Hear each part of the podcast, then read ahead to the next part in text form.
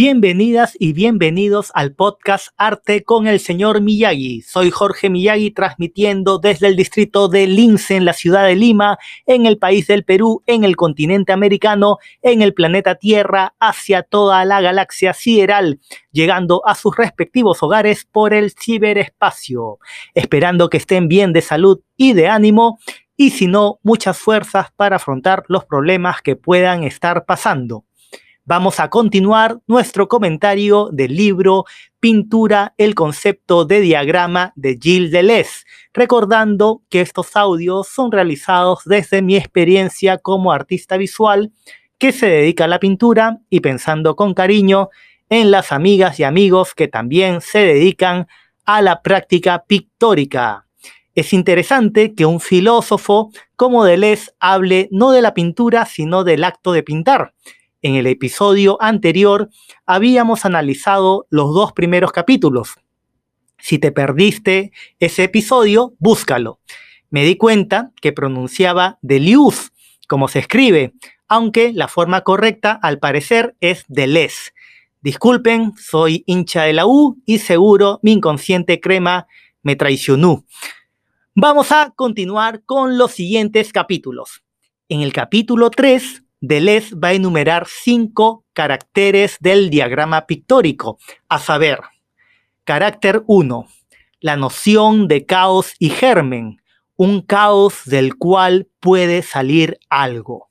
Dice Deleuze, una pintura que no comprende su propio abismo, que no comprende un abismo, que no pasa por el abismo, que no instaura sobre la tela un abismo, no es una pintura. El concepto de caos germen es algo similar al concepto de abismo ordenado de Jean Grenier, ordenar el caos para que surja algo. Carácter 2. La mano desencadenada del ojo. Si bien la pintura involucra lo visual y lo manual, es esencialmente manual. No es que la mano esté subordinada al ojo, sino al revés. El ojo está subordinado a la mano. ¿Por qué pintar implica alejarse de las coordenadas visuales y ubicarse dentro de lo manual? Porque la pintura tiene que ver con un sistema de trazo-mancha antes que con un sistema de línea-color. Es decir, si entendemos la pintura desde el sistema línea-color, estaríamos dentro de lo visual. Pero la pintura está más cerca del sistema trazo-mancha, que tiene una connotación manual. Siempre hay una tensión entre el ojo y la mano al momento de pintar. El estereotipo del pintor o pintora que cierra un ojo, se aleja, mira el modelo, etc., representaría el esquema de la mano subordinada al ojo. Pero cualquiera que ha pintado sabe que hay mucho más complejidad en las relaciones entre el ojo y la mano. También podemos pensar en el aspecto manual de los instrumentos. No son solo pinceles y caballetes en donde la tela se presenta como una ventana. No, también usamos trapos, esponjas, bastones, etc., que dan cuenta del ejercicio manual. Entonces, el segundo carácter del concepto de diagrama es su carácter manual y el tercer carácter es que se trata de un sistema trazo-mancha antes que línea color. Muy bien. El cuarto carácter es lo que el autor llama el tercer ojo y tiene que ver con las necesidades de cada cuadro que van más allá de la representación mimética de la realidad. Por eso nos dice Deleuze que jamás ha habido pintura figurativa. Hay una experiencia muy común entre pintoras y pintores. Muchas veces hemos usado una fotografía o un modelo del natural como referencia, pero si bien podíamos reproducir la imagen tal cual, el cuadro necesita otras cosas. El cuadro no es representación ni semejanza, sino una nueva presencia. En palabras de Deleuze, la representación es el antes de pintar. La presencia es lo que sale del diagrama. O diría también, deshacer la semejanza para hacer surgir la imagen. Recordemos los tres tiempos que señala Deleuze y que vimos en el episodio anterior. Los datos, las posibilidades del hecho y el hecho pictórico. Este hecho pictórico tiene que ver con el tercer ojo, el paso de lo visual a lo manual, lo pictórico. Por último, el quinto carácter es que el diagrama es un abismo ordenado, la instauración de un orden. Recordemos que anteriormente habíamos dicho que el diagrama es una operación de limpieza de los datos previos. Aquí hay dos peligros. Uno, que el diagrama tome todo, o sea, que no haya germen sino puro caos. Ejemplo, el expresionismo abstracto. Dos, que el diagrama sea reemplazado por un código, por ejemplo, cierta pintura abstracta geométrica, pues se reducen las formas a figuras predefinidas, o sea, se instala un código.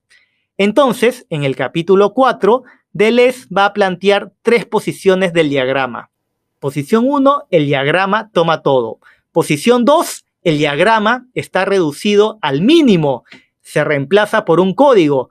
Posición 3, la posición diagramática, ni el diagrama ocupa todo, ni se reduce al mínimo. Surge algo del diagrama. En el capítulo 5, Deleuze relaciona el código a lo digital y lo contrasta con el diagrama que sería analógico. Dentro de lo que es el diagrama analógico se puede reproducir o producir una semejanza.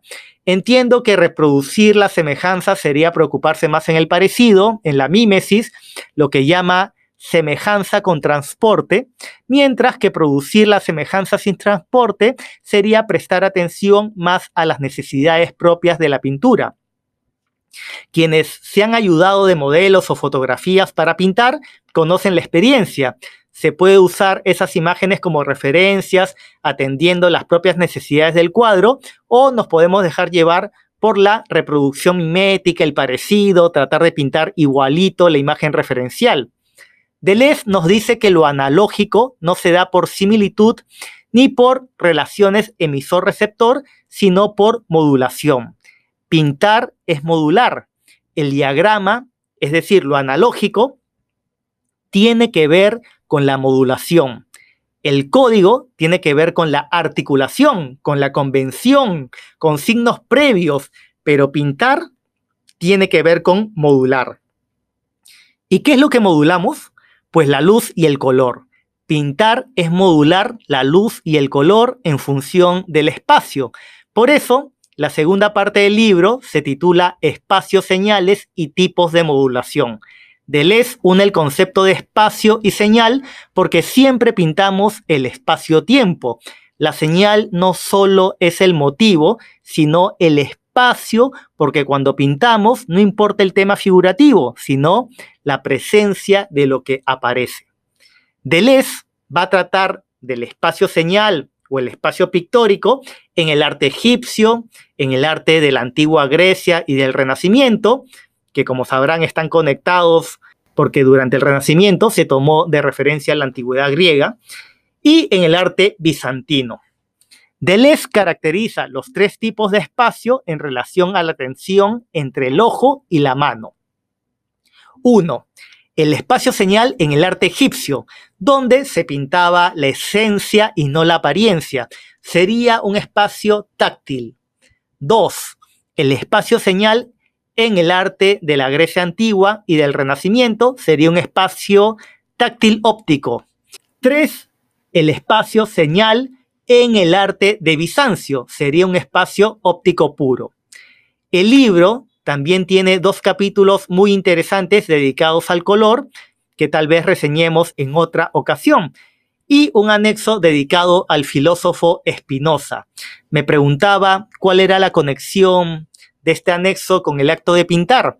Al leerlo queda claro, Deleuze relaciona la certidumbre en el acto creativo, algo así como la intuición, al tercer género del conocimiento propuesto por Spinoza, una especie de conciencia interna de otra cosa que deviene en potencia exterior. La conciencia es interna y la potencia es externa, pero todo se junta en el acto creativo. Para Spinoza, el tercer género de conocimiento se da cuando se es consciente de sí misma, de Dios y del mundo. Todo es uno. Estamos siempre en relación con los cuerpos exteriores. Las pasiones que aumentan mi potencia de actuar son las pasiones de la alegría y las pasiones que disminuyen mi potencia de actuar son las pasiones tristes. Entonces, en una primera etapa, distinguimos las pasiones alegres que aumentan mi potencia de actuar. En una segunda etapa, las pasiones alegres forman una noción común con el cuerpo que me afecta, o sea, ideas prácticas de lo que hay en común. Y así se forma un tercer cuerpo del cual mi cuerpo y el cuerpo que me afecta son partes. Es el objeto de la noción común, una tercera etapa en la que las nociones comunes derivan en afectos activos. Luego, las nociones comunes y los afectos activos se revisten de nuevos afectos e ideas. Si aplicamos este esquema a la pintura, tenemos una analogía muy poética y hermosa del acto de pintar. La pintura surge de las pasiones alegres, del encuentro de mi cuerpo con los cuerpos que me convienen y aumentan mi potencia de actuar. Es un afecto activo, un vínculo con lo que existe. Advierte finalmente Deleuze que aunque la certidumbre del acto creativo sea fuerte, todo puede ser arruinado. Como cuando malogramos una pintura a pesar de estar muy inspiradas, inspirados a pesar de todo. Ja, ja, ja. Me río porque me ha pasado muchas veces. Nos quedamos allí.